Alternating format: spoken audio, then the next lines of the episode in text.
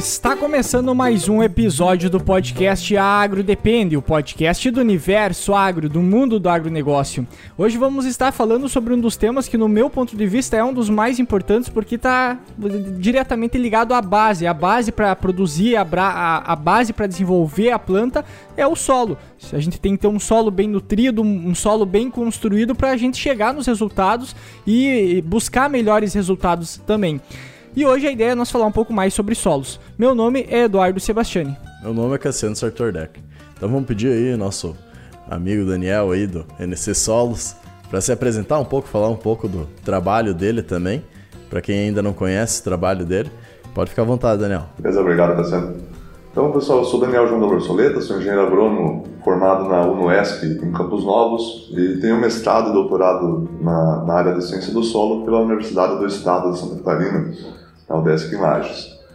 E durante todo esse, esse meu tempo de, de pós-graduação, a gente desenvolveu muitas pesquisas ah, ligadas à área de fertilidade do solo, então com adubação nitrogenada, adubação fosfatada, ah, também com correção do solo e saindo da pós-graduação, eu uma, uma coisa que eu que eu sentia é que o conhecimento que tem que a gente tem acesso quando a gente está no programa de pós-graduação, então buscando em artigo científico e buscando em periódicos internacionais esse tipo de informação, ela não chegava no produtor, não chegava o agrônomo que está lá no campo, para que está realmente com a mão na massa, sabe?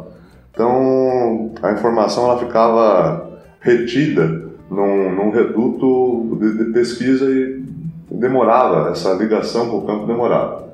Aí, com base nisso, eu resolvi montar a NC Solos, né, é Nível Crítico Solos, para tentar uh, traduzir e trazer para o grande público essa, essa informação que está saindo lá na ponta da pesquisa.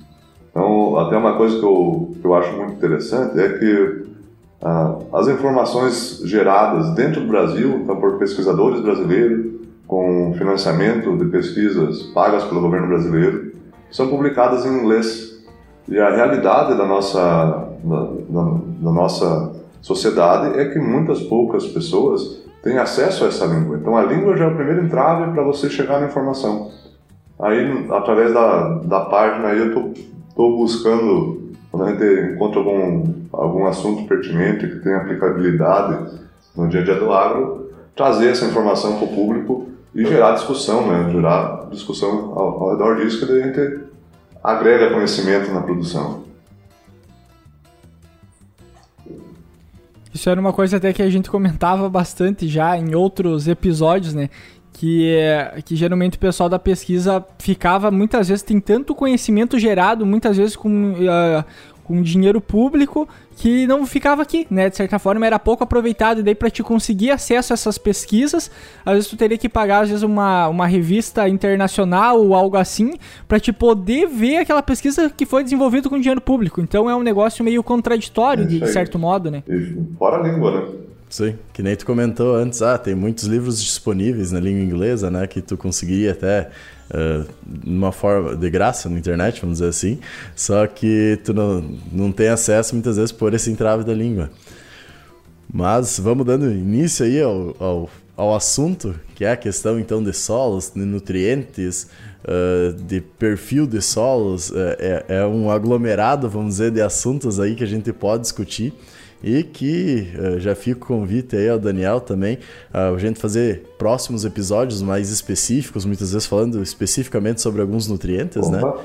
Em parceria conosco. Convite Acho que seria muito interessante. Né? Então vamos meter ficha para frente.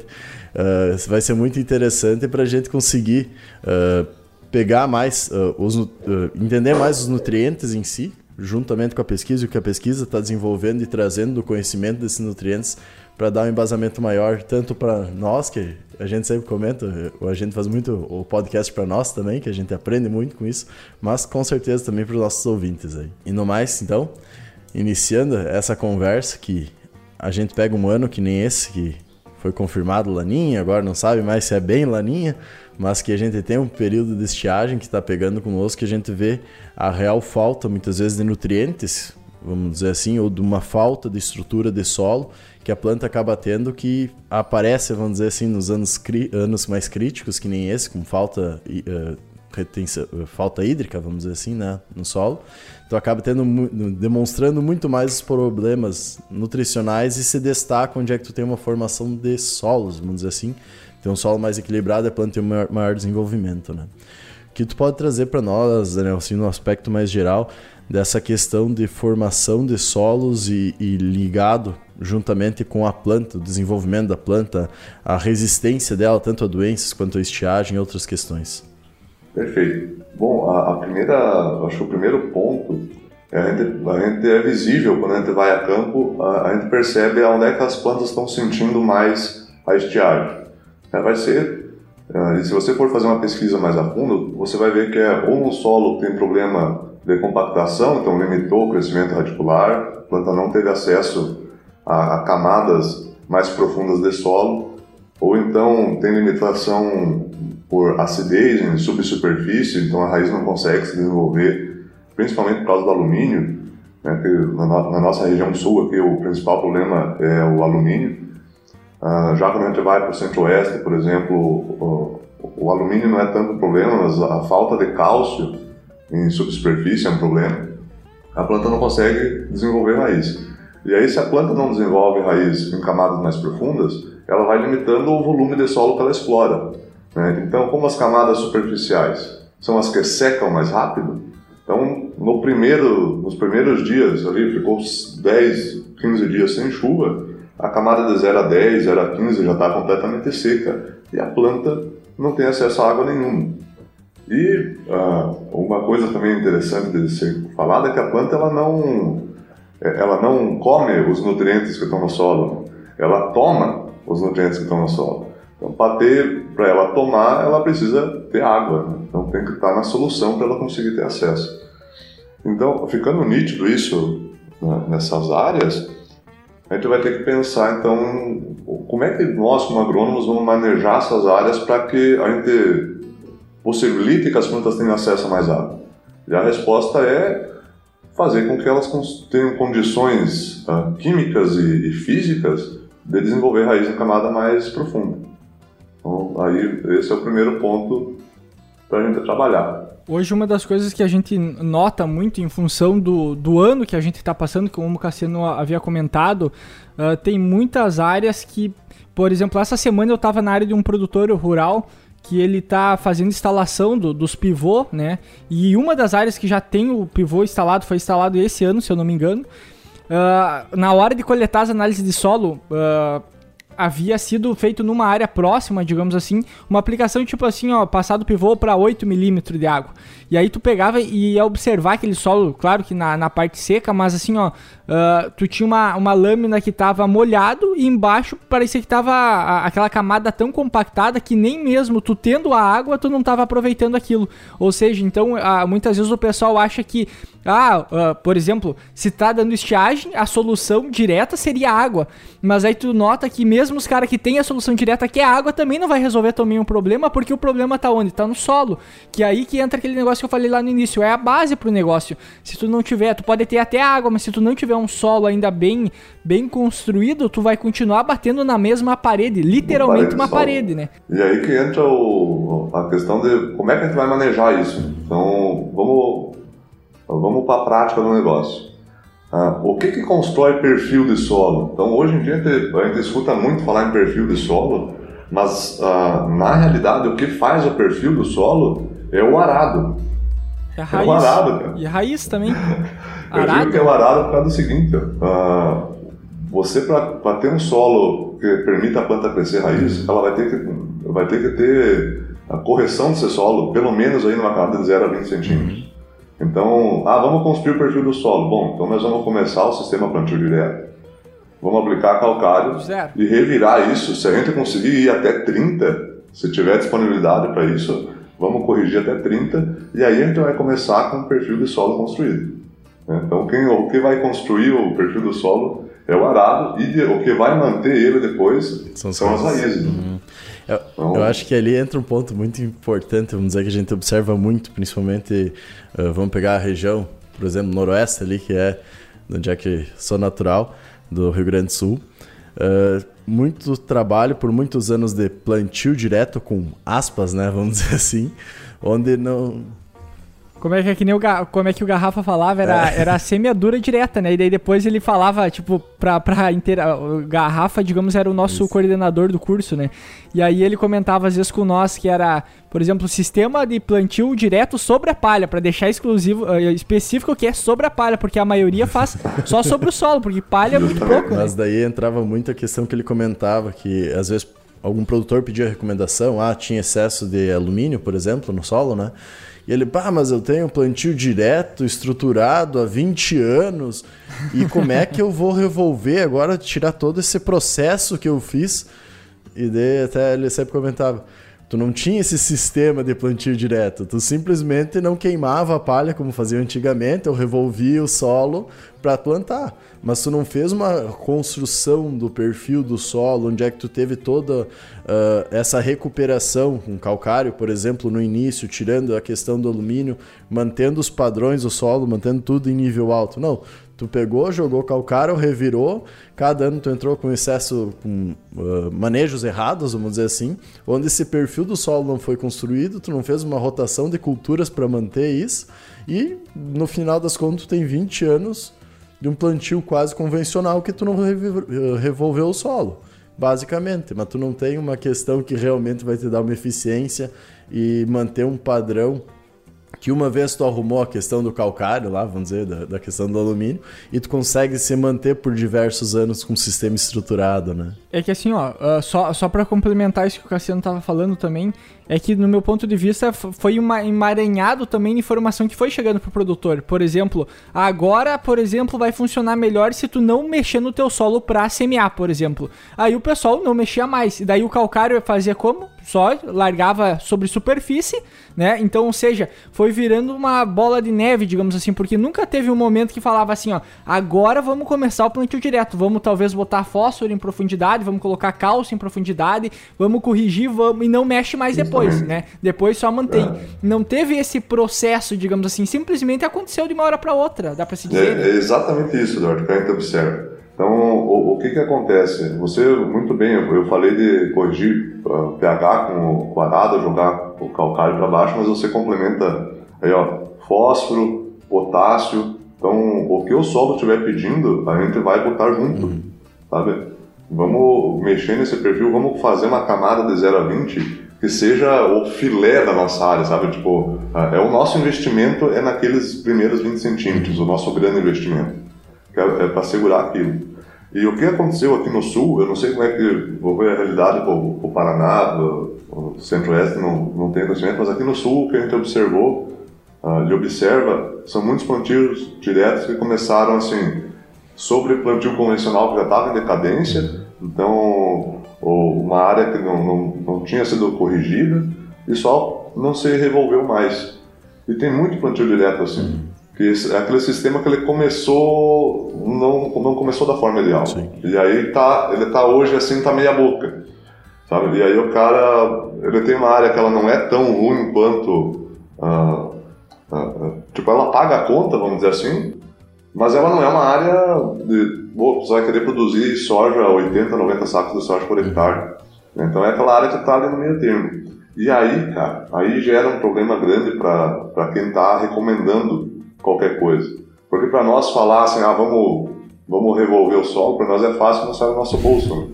Né? Mas, assim, tem critérios, inclusive o manual de calagem de atuação aqui da nossa região já traz critérios que em certo, se tiver limitação em subsuperfície ali de 10 a 20, fazer uma coleta de solo estratificada e a gente observar a limitação nas camadas de, de 10 a 20, acidez elevada, é, alumínio, saturação de alumínio alta, pH baixo ou compactação nessas áreas, a recomendação oficial é remover esse sistema.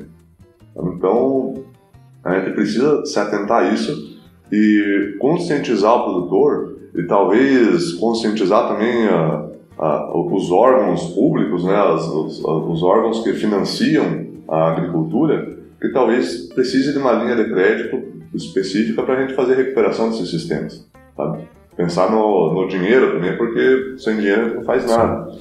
Para começar a corrigir isso. E aí a gente vai, vai mexer, vamos mexer. Vamos mexer uma vez só e vamos fazer isso bem feito. Né? Aí, depois dessa, dessa primeira, a gente começa com um sistema plantio direto sobre a palha, como dizia o, o Garrafa. uma, uma coisa que a gente uh, sempre bate. Uma coisa que até eu comentava às vezes com, com os produtores era que Uh, por exemplo, tudo leva muito tempo para construir um agregado de solo, por isso que cada vez se falava uh, se falava mais em mexer menos no solo, digamos assim, né? Para te mantendo, porque vai formando esses agregados. Eu não lembro agora o tempo específico que leva, mas leva anos de manejo para te construindo isso e tu desmanchar isso e começar de novo. Uh, talvez em alguns casos não seria tão necessário. Hoje, Tu comentou em relação à compactação, claro, quando tu tem uma acidez muito grande de 0 a 20, daí tu tem que fazer uma intervenção maior, mas quais, quais seriam os outros pontos que te, teria que se levar em conta também, por exemplo, uh, um exemplo, fósforo, fósforo em profundidade seria um fator para mim uh, revolver o solo e corrigir isso em profundidade também, sabe? Quais são os pontos que a gente pode levar em consideração para dizer assim, ó, esse é o momento de fazer uma interferência com. Uh, uh, que nem tu tinha um post teu ali no, no Instagram, uh, a hora de interferir ali com o aço, digamos ah, assim, na, tá. na propriedade. Tá na hora do aço reencontrar o solo. É. os parâmetros que, que, a gente traz, assim, pensando em camada de 10 a 20, então a gente não está falando. Se ouve muito falar de 20 a 40 hoje para a questão de, de, de, gesso agrícola e tudo, né, para fazer a recomendação de gesso agrícola. Mas a gente tá, vamos falar de 10 a 20, então é um pouquinho para baixo da superfície. Nessa camada, se a gente tiver uh, pH menor que 5,5 e, né, então adicionalmente, a gente tiver saturação por alumínio maior ou igual a 30%, já é indicativo para a gente revolver esse solo. Ah, ah, aí, adicionalmente, ainda, se nessa camada a gente tiver fósforo abaixo do nível crítico, potássio abaixo do nível crítico, é assim, ó, o solo tá chamando o arado, sabe? Tá gritando lá, venha, eu tô precisando. Uh, e ainda a gente vai ter que atrelar isso. Bom, se tem problema de compactação, é, são só uh, uh, situações que vão fortalecendo a tua decisão de revolver esse sistema. Né? Agora, claro que a gente, a gente tem que olhar muito também para a planta. Né? por mais que eu tenha todos esses atributos, vai que não, não se sabe porquê, o aporte de matéria orgânica está legal, ou é uma região que tem, tem, não tem tanto estresse climático, ou uma área que tem disponibilidade hídrica, né, um pivô, por exemplo, e as plantas uh, estão se desenvolvendo bem. Você está produzindo uh, dentro da média da região, ou um pouquinho acima, então levar em conta muito a planta. Bom, eu tenho condições restritivas de 10 a 20, mas a planta não está sentindo isso, ela está conseguindo compensar de alguma maneira. É, opa, então, então beleza, então talvez a gente não mexa nesse momento. Né? Vamos esperar a situação piorar mais, né? ficar ainda pior para valer a pena, para compensar a gente fazer esse envolvimento. Financeiramente, né? É, tem, que, tem que pensar no financeiro sempre, né? quanto que o, que o produtor tem de, de, de capital para investir, né? capital de investimento no, no negócio dele. A gente vê que essa é uma questão que acaba sendo complicada, que nem tu comenta, até para os próprios técnicos, vamos dizer assim, né? A gente pega ligando com a pesquisa, pegando não só pensando em técnicos agrícolas que fazem muitas recomendações a campo, mas vamos pegar para nós agrônomos também, tipo eu e o Eduardo que somos recém-formados, dá para dizer, vamos estar tá dois anos formados aí. Uh, tu vai analisar o que tu aprende durante a graduação é muito pouco ligado à complexidade que tu tem de todo esse solo. E daí tu vai a campo para fazer uma recomendação para o produtor, tu não tem segurança hum, tanta segurança para fazer essa recomendação porque falta um embasamento de toda essa interação que acaba acontecendo, né? E daí muitas vezes uh, por não ter uh, essa, como é que posso dizer, uh, esse foco, vamos dizer, no solo durante a faculdade inteira, a gente não consegue explicar todos os processos para o produtor, que a princípio nós somos os especialistas, entre parênteses, vamos dizer, que tu é contratado como engenheiro agrônomo por causa disso muitas vezes, né? E a gente trazer isso para o produtor que qualquer coisa diferente daquilo que a gente já aprendeu, claro que nós temos, temos o dever em buscar informações para isso, né? Devemos estudar, mas uma coisa que acontece, por exemplo, saindo dessa questão, ah, usar uh, calcário, vamos dizer, de 0 a 20, se deu a, questão, e tu cai num, digamos, um perfil de solo numa planta que não está desenvolvendo, que aqui na região que hoje eu tô, por excesso de uso de, de, de esterco suíno, vamos dizer assim, acontece, de excesso de nutriente, tu já não sabe o que fazer. Porque daí tu cai naquele, naquele paradigma assim, pá, mas eu vou falar pro cara só entrar com nitrogênio e não usar adubo para baixar os níveis. Isso nunca apareceu. Como é que eu vou chegar pro produtor e falar, não, teu problema é tanto no solo, a gente vai ter que entrar com alguma questão para baixar o pH, porque acidificou, por estar tá usando, vamos dizer, o esterco que não estava tão bem curtido, foi acidificando durante os anos, e tu tá com excesso de potássio, vamos dizer, excesso de fósforo como é que a gente vai fazer para diminuir isso, né? E o cara tá cagado, que não sabe o que fazer. cara, isso é uma verdade, Cassiano, porque você pega a, a, a, minha região aqui, da região oeste de Santa Catarina, é, tem a mesma situação.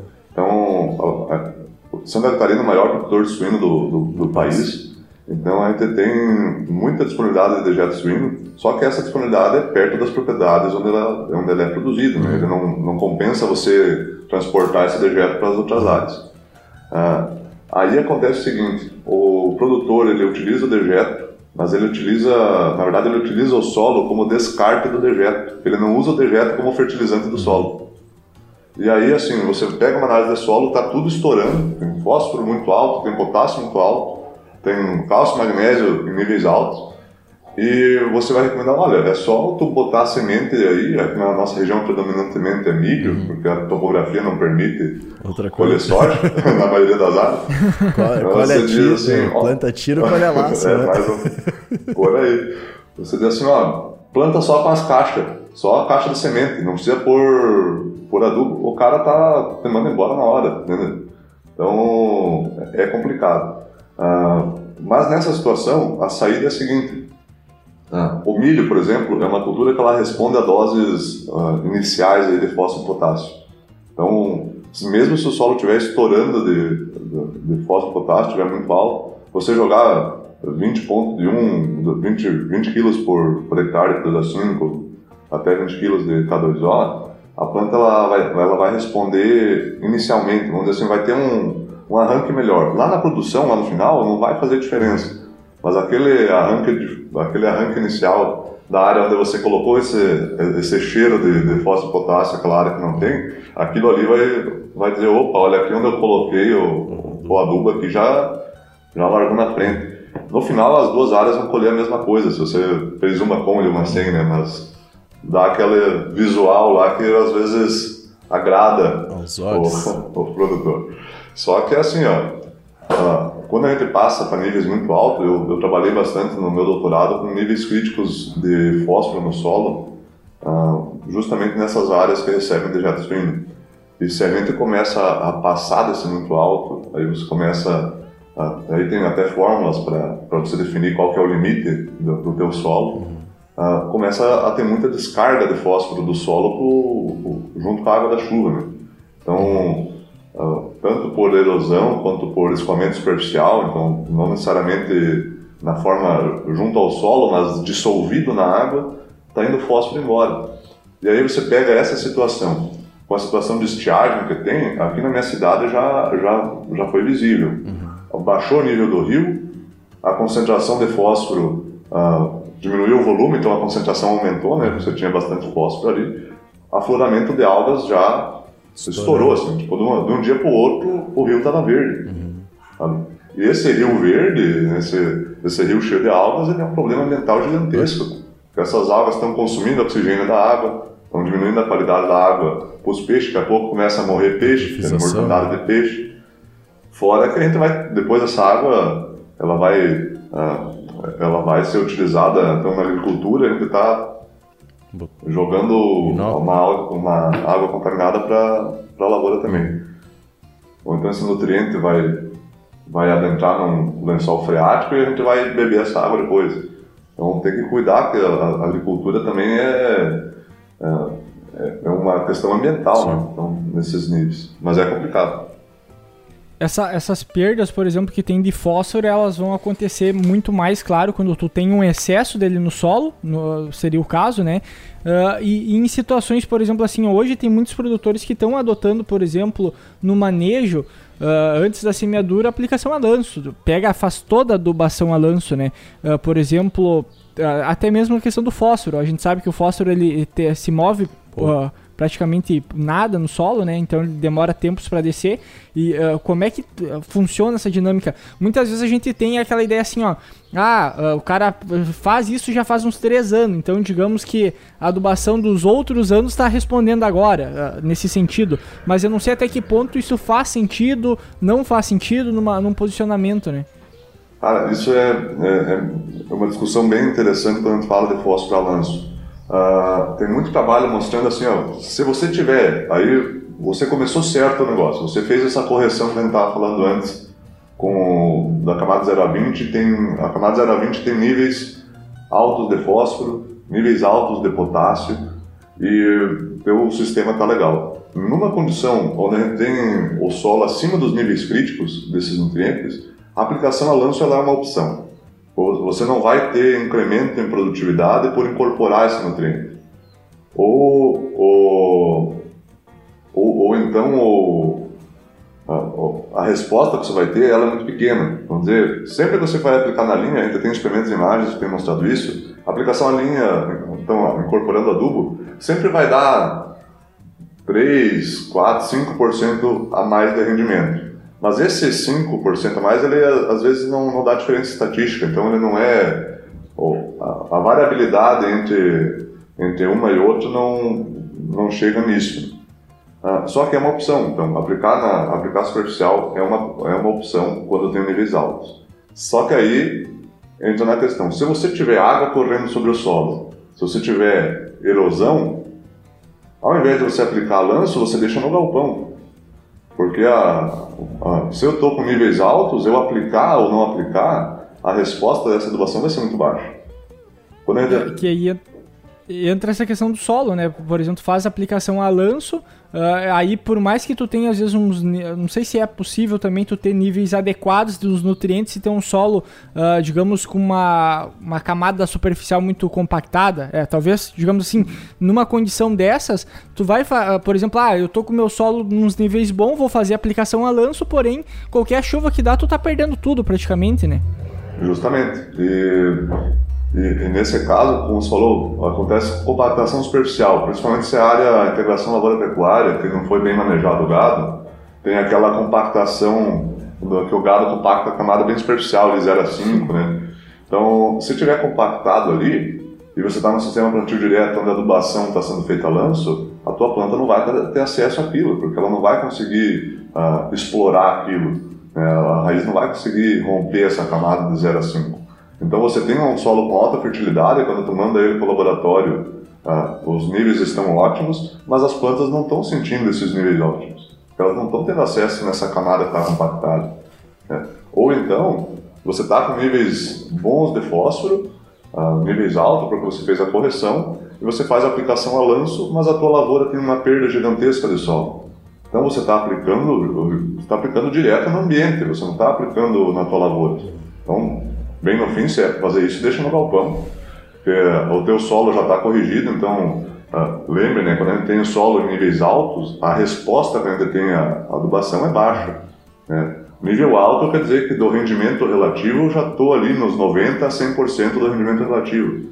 Então, o quanto que você vai ganhar adubando é, é muito pouco. A gente aduba nesses níveis para manter o solo em níveis altos. Então, se é para fazer essa manutenção, a aplicação lança é uma opção mas você não pode perder solo e, não, a, água, e a água não pode correr sobre a lavoura. Aí entra a conservação do, do solo, um sistema de direto bem conduzido, bastante palhada, curva de nível. Conservação, conservação de solo é. e água.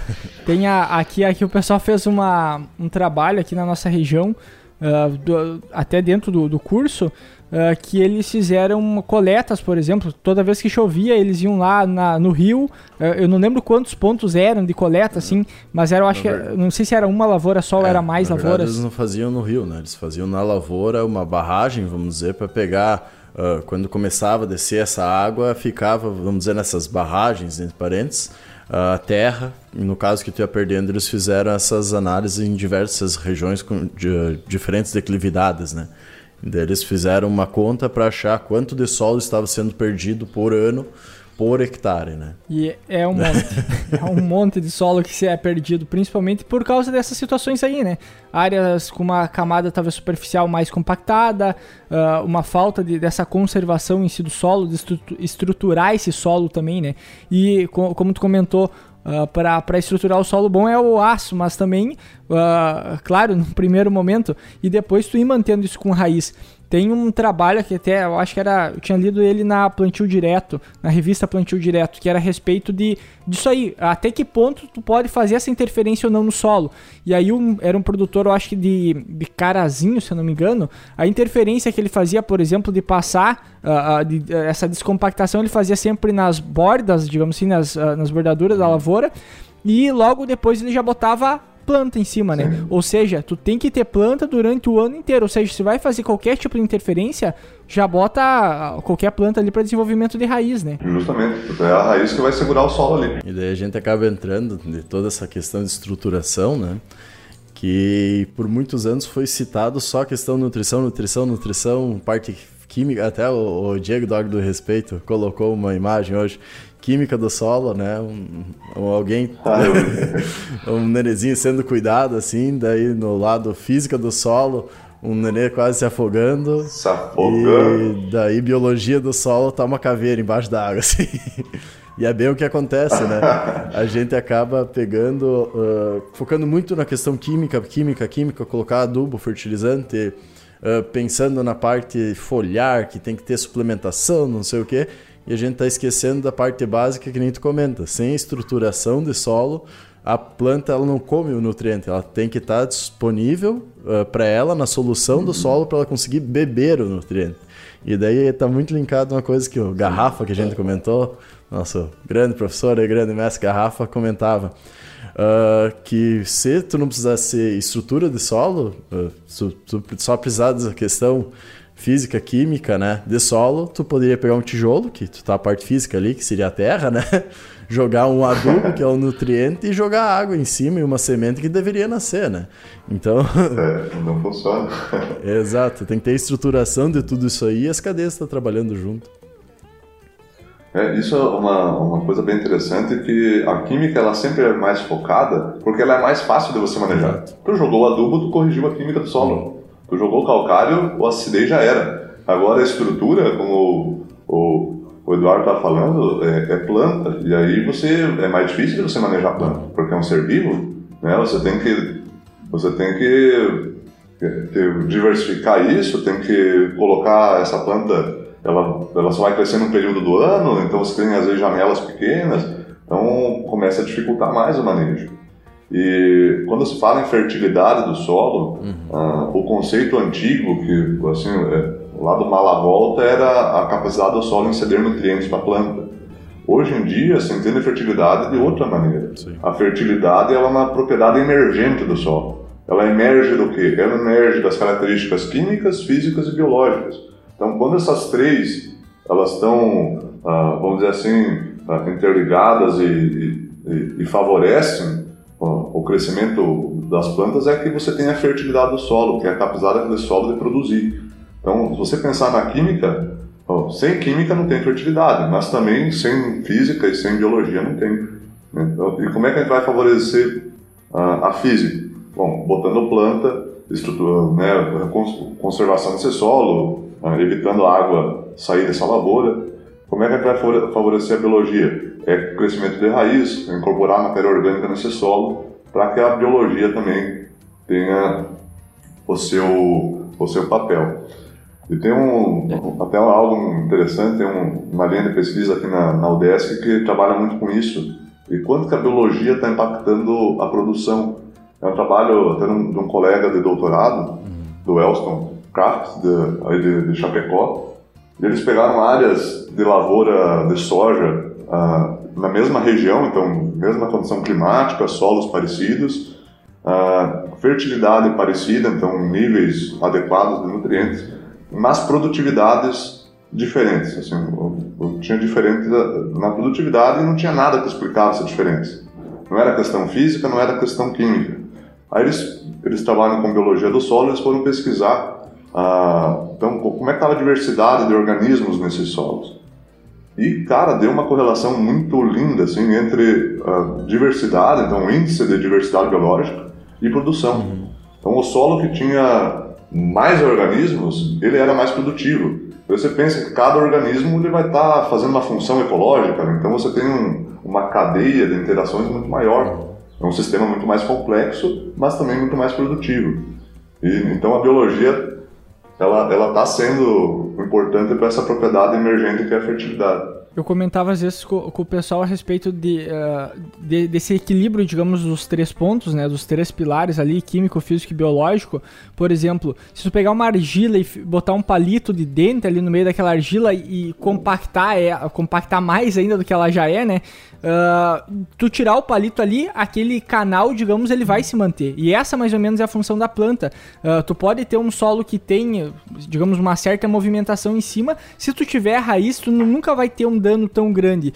Aí vem uma, uma outra coisa. Por que, que a minha raiz uh, não atinge camadas mais profundas? Daí tem dois pontos, que daí entra a parte química. Por exemplo, meu solo está compactado porque eu não tenho raiz e não tem raiz também porque o solo está ácido. Então uma coisa leva a outra. Sim. E se eu tiver um solo ácido e eu já não tenho um ambiente ok para desenvolvimento de micro-organismos, como eu também, se eu não tenho raiz, eu não tenho a, a aeração, digamos assim, do solo para matéria orgânica e para os micro-organismos, né? Cara, é, é, uma, tipo, é umas interações muito malucas, né? Tipo, é uma coisa doida.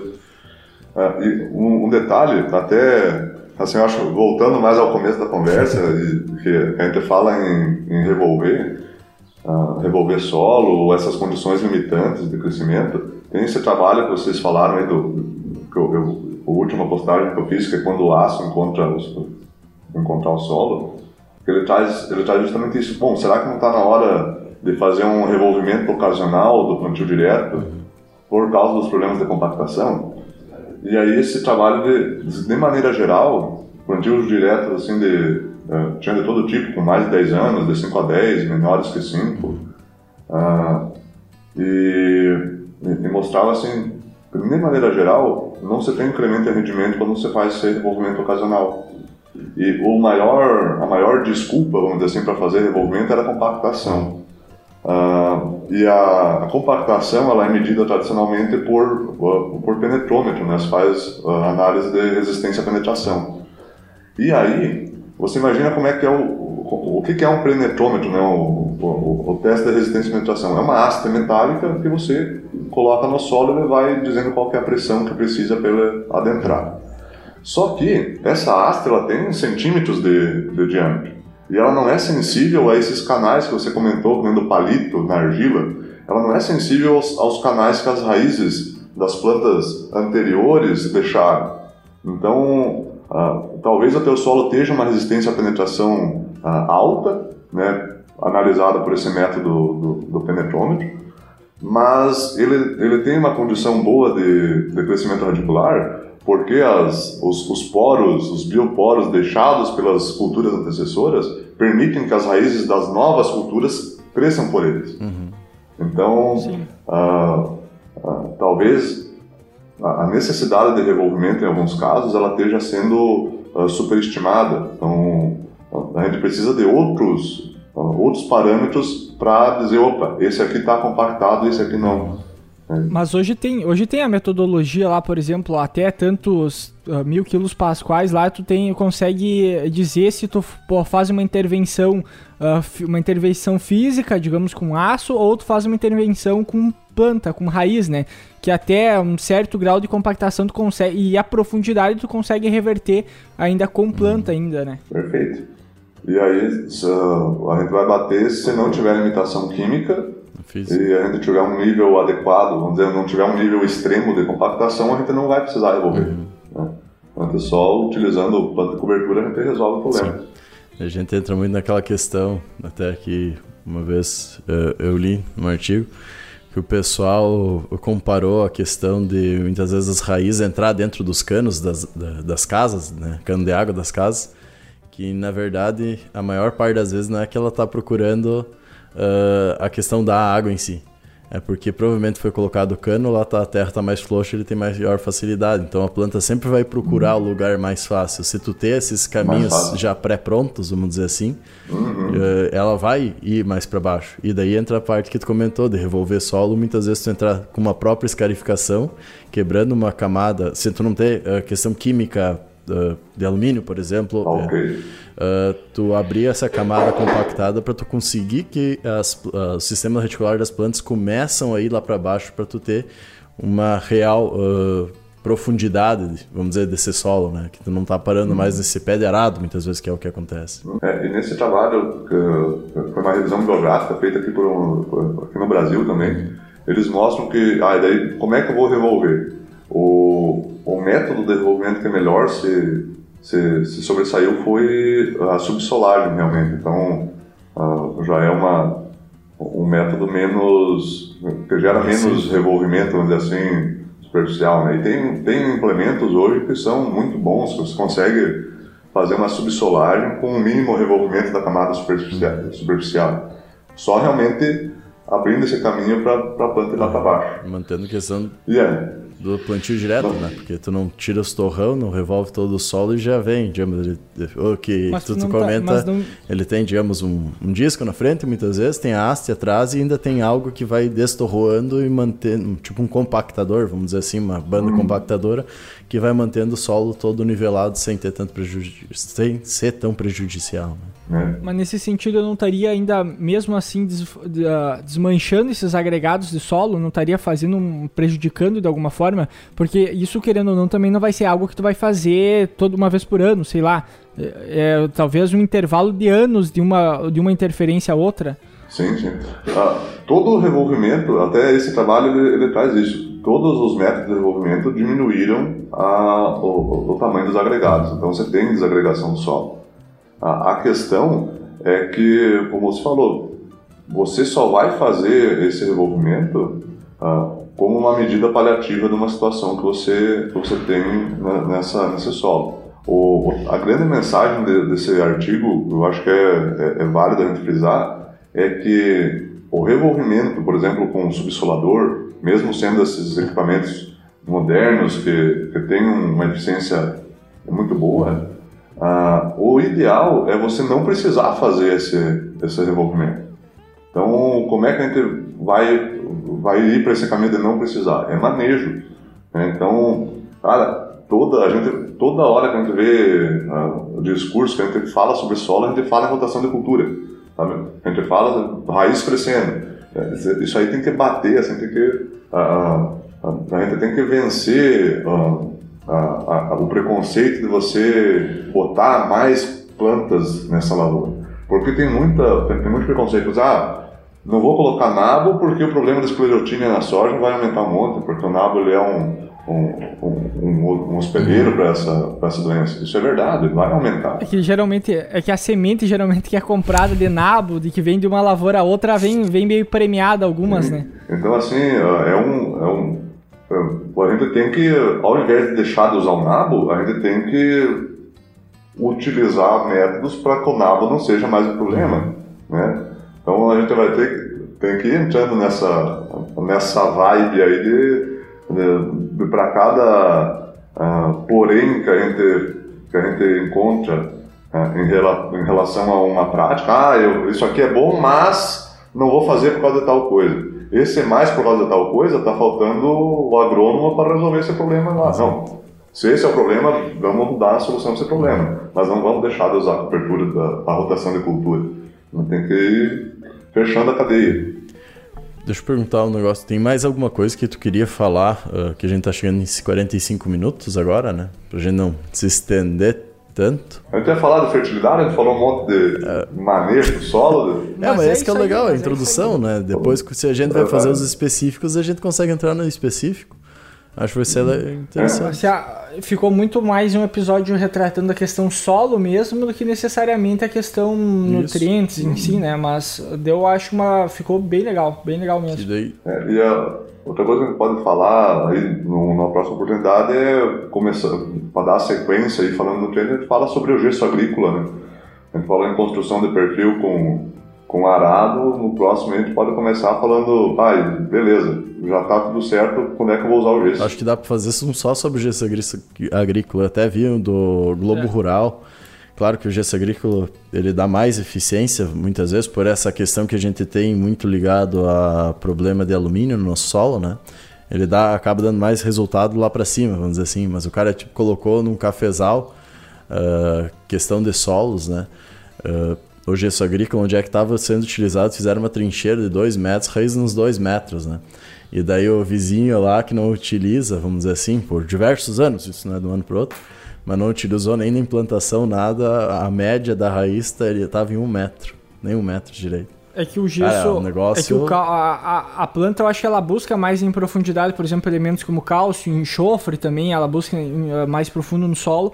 E aí, por exemplo, tu pega, o, no caso do gesso, eu tenho o enxofre acompanhando o cálcio, que é um acompanhante, e faz descer no perfil, digamos assim, né? Enquanto no nosso caso, a, a, tu pode até fazer, aplicar o gesso e o gesso vai descer. Só que o problema é que a raiz não vai descer porque lá Exato. embaixo não está corrigido também. Isso é um baita assunto pra gente falar. Dá um episódio só disso. É, eu já, já tava começando a entrar nele. Se vocês deixar, eu abro as cortinas já.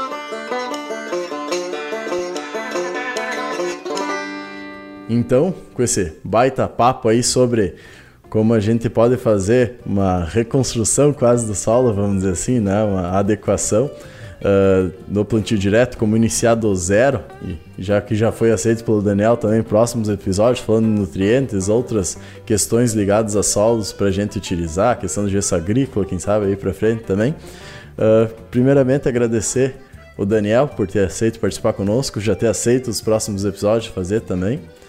Uh, e vou te dar um tempinho aí, Daniel, para fazer teu, teu jabá aí, falar suas considerações finais aí, pode ficar bem à vontade. Então, então eu que tenho que agradecer aí, Cassiano Eduardo, pelo convite, foi uma oportunidade muito bacana falar com vocês aí, um, um assunto bem descontraído, é bom quando a conversa corre assim. Uh, e convidar o pessoal que está no, nos ouvindo e nos assistindo para seguir a página lá, arroba mc.solos, que é onde eu estou tentando fazer esse trabalho de, de, divulgação, trazendo algumas informações que estão que estão escondidas nesses artigos aí uh, científicos, trazer para o nosso dia a dia. Então fica aí o convite e muito obrigado mais uma vez. Ah, show de bola. No mais aí, convidar o pessoal a seguir a página aí do nc.solos aí do nosso amigo Daniel, nos seguir também nas nossas redes sociais, ouvir nossos outros episódios. E por hoje era isso. Até a próxima, pessoal. Valeu, tchau, tchau. Valeu, abraço.